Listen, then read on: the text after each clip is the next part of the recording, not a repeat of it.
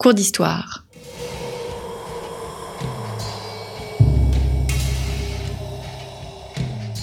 Une émission de la rédaction de Storia Voce.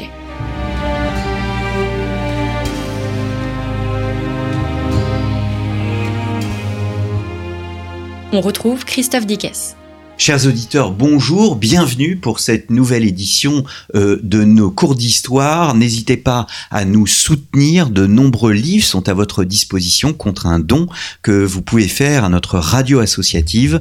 Vous pouvez recevoir un ouvrage grâce à un de nos partenaires, les éditions Fayard, les éditions Talendier ou les éditions Pour ce faire, rendez-vous donc dans la rubrique Soutenez Storia Voce à partir de notre page d'accueil de notre site storiavoce.com. Nous entamons aujourd'hui le deuxième volet de la série de nos cours d'histoire médiévale consacré donc à la thématique le pouvoir de l'Église et donc bien évidemment le pouvoir de l'Église et euh, des papes puisque les papes constituent le gouvernement de l'Église catholique. Nous avons vu la semaine dernière euh, ce qu'il en était de la distinction qui est une distinction très originale dans le monde des religions, euh, la distinction entre le pouvoir temporel et le pouvoir spirituel.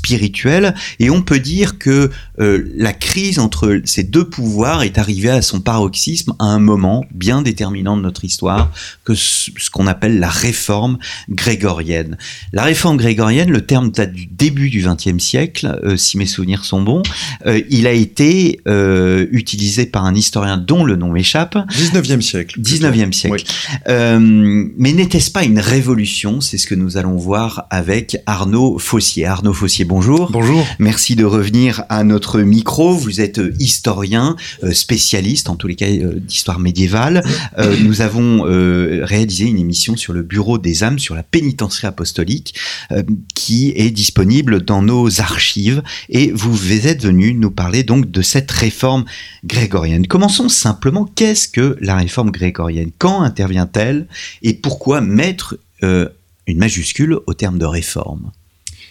Il s'agit sans doute de l'événement euh, le plus important du Moyen Âge occidental, dans la mesure où cette réforme euh, se trouve à l'origine vraiment des principales euh, transformations politiques, sociales, culturelles des quatre derniers siècles du Moyen Âge. Donc c'est vraiment, c'est vraiment un moment, un moment de rupture, un moment de bascule. Euh, même si en soi, il s'agit bel et bien, euh, en tout cas au départ, il s'agit d'une réforme de l'Église, hein, mais dont les répercussions ont été, ont été bien plus vastes. La majuscule montre d'ailleurs, qu'on continue d'employer, hein, euh, la majuscule montre d'ailleurs qu'il s'agit d'un concept euh, historiographique, hein, enfin que l'on doit que l'on doit aux, aux, historiens, mais c'est un concept que les historiens aujourd'hui tendent justement à remettre en cause. Alors déjà depuis euh, depuis quelques quelques années, voire quelques décennies. Hein, certains historiens proposent plutôt euh, euh, proposent plutôt de parler de, de révolution. Parce qu'il y a un monde d'avant et un monde d'après. Exactement, exactement. Il y a l'idée de non pas table rase, mais en tous les cas de de, de reconstruction euh, d'un nouveau monde. Oui, exactement, euh, et de, de, réorganisation, notamment de réorganisation et de restructuration du clergé, mais aussi plus largement de la société dans son ensemble. Alors certains historiens ont d'abord parlé de révolution pontificale, euh, d'autres ensuite ont parlé de révolution culturelle, et aujourd'hui on tend même à parler d'une révolution, d'une révolution totale. Hmm. Donc le terme de réforme je crois qu'il est d'Augustin Flich, si mes souvenirs sont bons. Oui, oui, tout à fait. Euh, est un peu relégué au profit de, de, de, de cette révolution. D'où vient cette réforme? D'où vient cette révolution? Quelles en sont les raisons euh, euh contextuelles, mais aussi plus structurelles? Et mm-hmm. surtout, quels sont les hommes de cette réforme Quels sont les inspirateurs de cette réforme? Alors, vous l'avez compris, il y a deux termes dans réforme grégorienne, et le deuxième terme, ce, ce, cet adjectif de grégorien, tire son nom du pape Grégoire VII, hein, euh, euh, qui, euh, en a été l'un des principaux promoteurs. Mais en réalité, cette réforme, elle commence un peu avant, elle est, elle est antérieure à Grégoire VII, et il faut souligner alors le rôle de multiples acteurs, mais dont celui de l'empereur, qui, en réalité, dès la fin du Xe siècle, l'empereur s'emploie à lutter contre la corruption et contre la mainmise de certains laïcs sur euh, certaines charges ecclésiastiques. Donc euh, l'empereur a été un acteur en, réalité euh, de cette réforme. Les acteurs principaux, ce sont euh, bien sûr les papes à partir du milieu du XIe siècle, euh, des papes qui d'ailleurs ont souvent été, euh, enfin pour le premier d'entre eux au moins, hein, Léon IX a été placé par l'empereur sur le trône pontifical, et va s'en suivre une, une, une suite, enfin une succession de papes réformateurs, des papes réformateurs qui s'entourent de personnalités elles-mêmes très marquantes, des personnalités réformatrices, par exemple Pierre Damien qui est, qui est devenu cardinal, mais qui a longtemps été un ermite hein, dans, la, dans la région des Marches et qui lui veut assainir, euh, assainir, et, assainir le clergé et purifier euh, euh, les mœurs du clergé.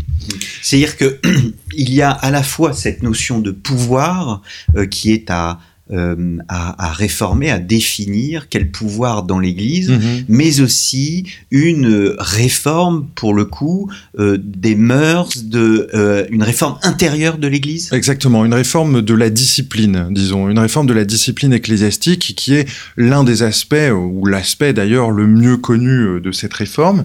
Là, il faut souligner le rôle très important qu'ont joué euh, les moines, et plus particulièrement les moines de Cluny. Alors, on sait par exemple que certains papes, euh, certains papes réformateurs justement, sont passés soit par Cluny directement, c'est le cas par exemple d'Urbain II, hein, le fameux pape qui lancera l'appel à la première croisade en 1095, c'est un ancien moine clunisien.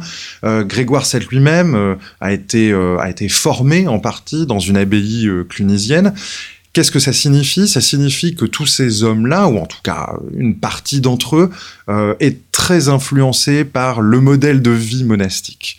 Et qu'il y a cette volonté par conséquent d'appliquer le mode de vie, voire la forme de vie monastique, euh, reposant tout particulièrement sur la chasteté, eh bien, il a la volonté d'appliquer cette forme de vie ou ce mode de vie euh, au clergé, au clergé séculier, donc de, réformer le clergé séculier dans ce, dans ce sens-là. Hmm. Je renvoie nos auditeurs à cette excellente émission que nous avons enregistrée ensemble sur le pouvoir des moines quand les moines dominaient euh, le monde, qui fait euh, enfin émission qui fait elle-même partie d'une autre série sur la chrétienté médiévale.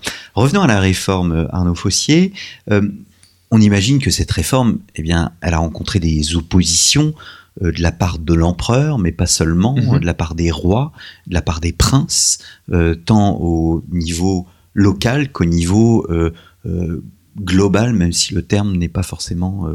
Bien sûr. Alors, elle a, en réalité, la réforme, elle a d'abord rencontré des oppositions au sein de l'Église elle-même. Hein. Là aussi, il ne faut pas avoir évidemment une vision trop trop homogène de cette réforme où euh, euh, tous auraient été absolument d'accord. En réalité, les historiens ont bien montré et travaillent en ce moment euh, là-dessus, justement, sur le très grand nombre de controverses qui ont agité l'Église à ce moment-là. Tous n'avaient pas la même vision de ce qu'il fallait faire pour lutter contre, eh bien, contre euh, la corruption, euh, la simonie notamment, donc euh, la vente ou l'achat des charges ecclésiastiques, lutter contre aussi le concubinage ou le mariage des clercs, etc.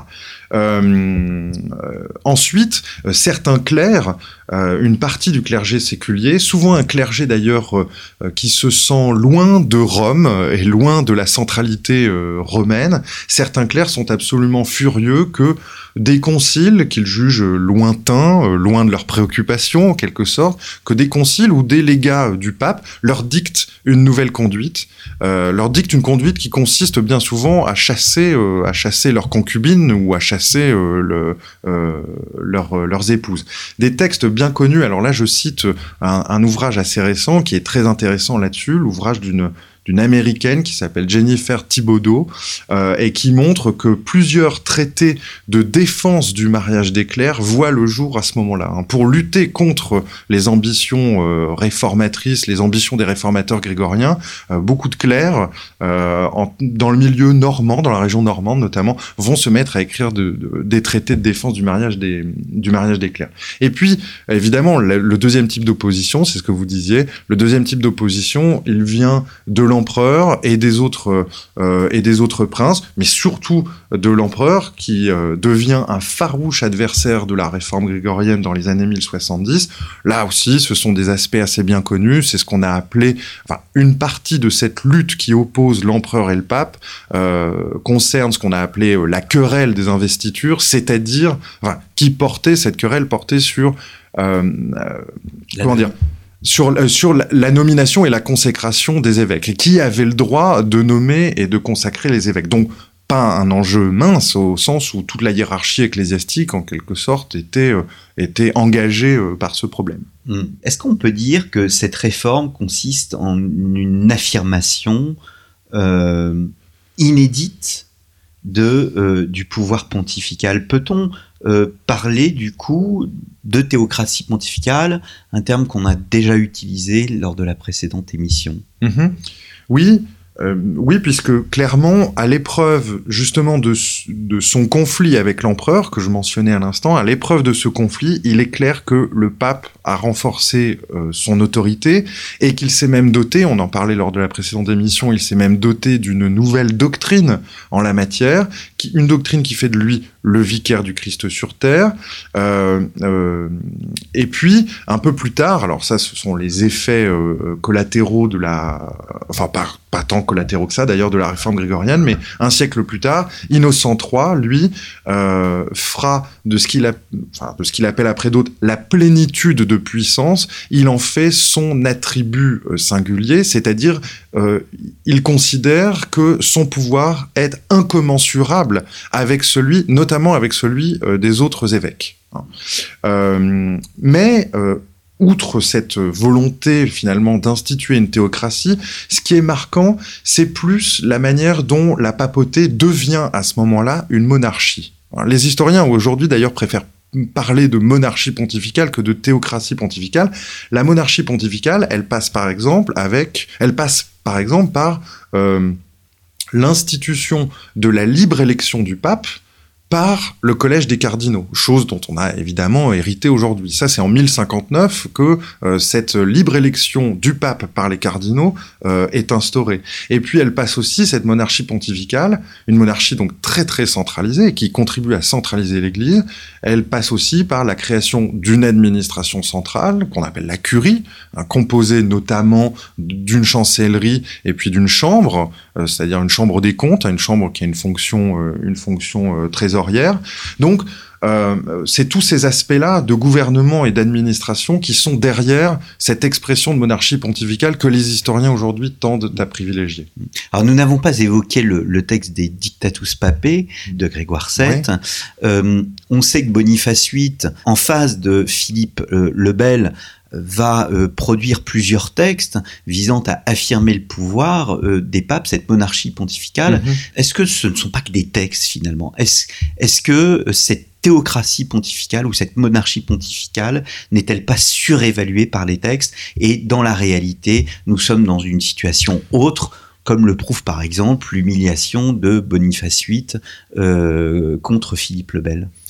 Alors, pas vraiment euh, tout de même, parce que si on pense par exemple au Dictatus euh, Papae que vous venez de mentionner, qui est donc ce manifeste, pour le coup, ce manifeste théocratique, ce manifeste de théocratie euh, euh, écrit par Grégoire VII, ce texte, il enclenche quand même un certain nombre de décisions et de pratiques du pouvoir même, donc avec une certaine régularité. Parmi ces décisions fortes que prend le pape, celle tout de même d'excommunier l'empereur et donc de délier tous les sujets de l'empire de leur serment de fidélité vis-à-vis de l'empereur. Donc il y a quand même euh, derrière des actions très fortes qui sont enclenchées. C'est, euh, il en va de même euh, bien plus tard, enfin deux siècles, deux siècles plus tard, effectivement, avec Boniface VIII, cette bulle, cette fameuse bulle, la bulle unam sanctam, qui qui consiste à proclamer, à reproclamer la supériorité absolue du pape, du pouvoir pontifical sur les pouvoirs temporels et notamment sur le pouvoir de Philippe le Bel. Là aussi, elle donne lieu à un certain nombre de mesures et de dispositions très concrètes euh, euh, qui, qui consistent pour le pape à, à faire jouer, euh, à, à rendre effectif, à rendre effectif son pouvoir. Hmm. est-ce qu'il s'agit d'une réforme euh, de la tête uniquement, euh, in capite, comme on dit en, Mhm. la- en- en- en latin, euh, ou est-ce que ces effets se font sentir au niveau local, au niveau des, des- des régions, que ce soit de, l'Empire, mais aussi des, différentes monarchies Bien sûr. Alors, il a fallu attendre, là, pour le coup, euh, euh, un, certain renouveau historiographique ces dernières décennies. C'est quelque chose qui, justement, avait été, euh, n'avait pas été vu dans la première moitié du XXe siècle par les historiens. C'est-à-dire le fait que la réforme grégorienne a eu des effets considérables sur la structuration et l'organisation de l'Église, y compris à l'échelle locale. On assiste, dans la foulée de cette réforme, ou dans le contexte de cette réforme, à une multiplication des paroisses, à ce que les historiens appellent aussi euh, la territorialisation euh, de l'Église. Euh, et puis, la principale conséquence de la réforme, c'est le, comment dire, le, l'accroissement de la puissance des seigneuries ecclésiastiques.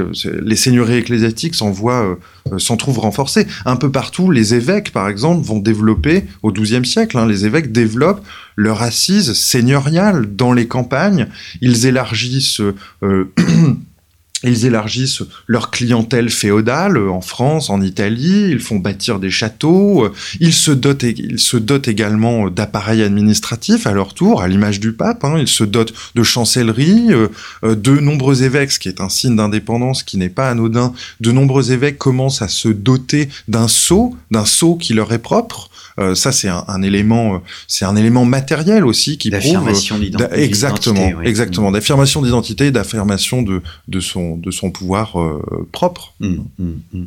Alors pour finir, euh, comment évoluent les rapports entre le clergé et, et les fidèles? Est-ce que les fidèles restent loin de, de toute cette querelle de pouvoir, de, cette, de toute cette, cette querelle, non pas administrative, mais euh, juridique, euh, ou au contraire, euh, ressentent-ils dans leur quotidien cette réforme? Mhm.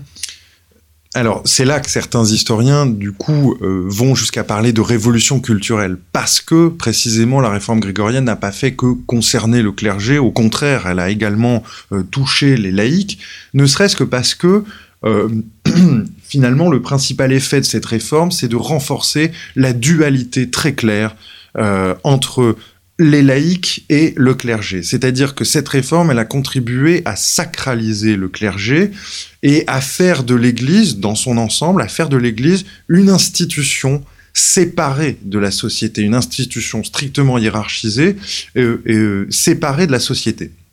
Cette transformation, évidemment, on se doute que ça va avoir des effets, euh, des effets sur les laïcs. Cette transformation de l'Église en une institution. Autrefois, disons que auparavant l'Église était une assemblée dans laquelle se retrouvaient le clergé et les laïcs. Désormais, l'Église s'apparente à une institution euh, à part entière.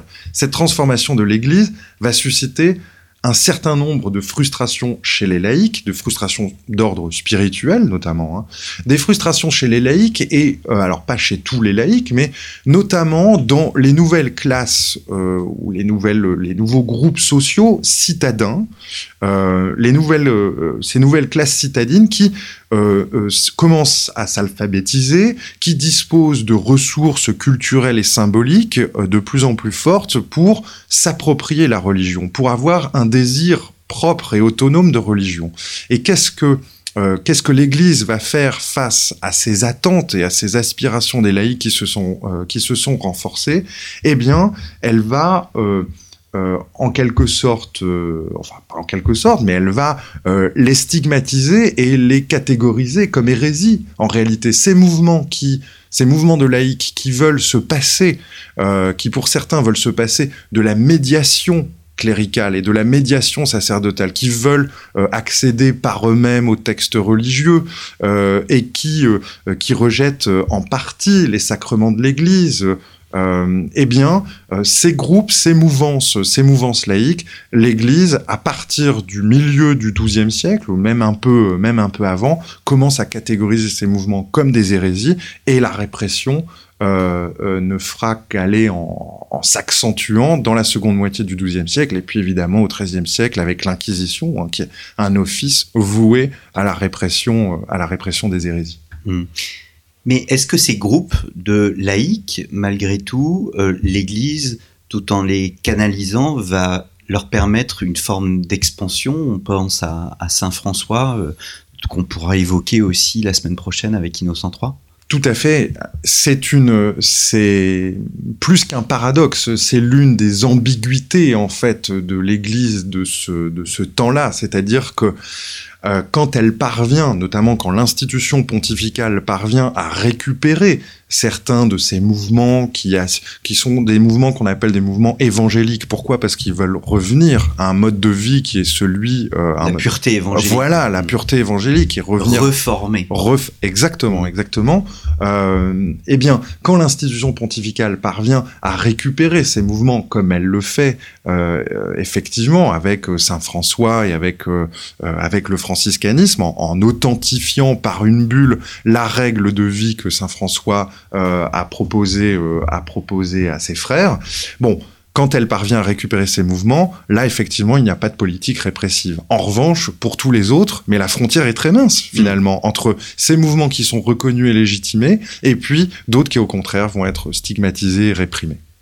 Saint François, donc, avec euh, Innocent III, nous en parlerons, Arnaud Fossier, la semaine prochaine. Merci, chers auditeurs, pour votre fidélité. C'était euh, un nouveau cours d'histoire, donc, consacré euh, au pouvoir de l'Église et au pouvoir des papes, la réforme grégorienne. Merci beaucoup et à très bientôt pour une nouvelle édition de nos cours d'histoire.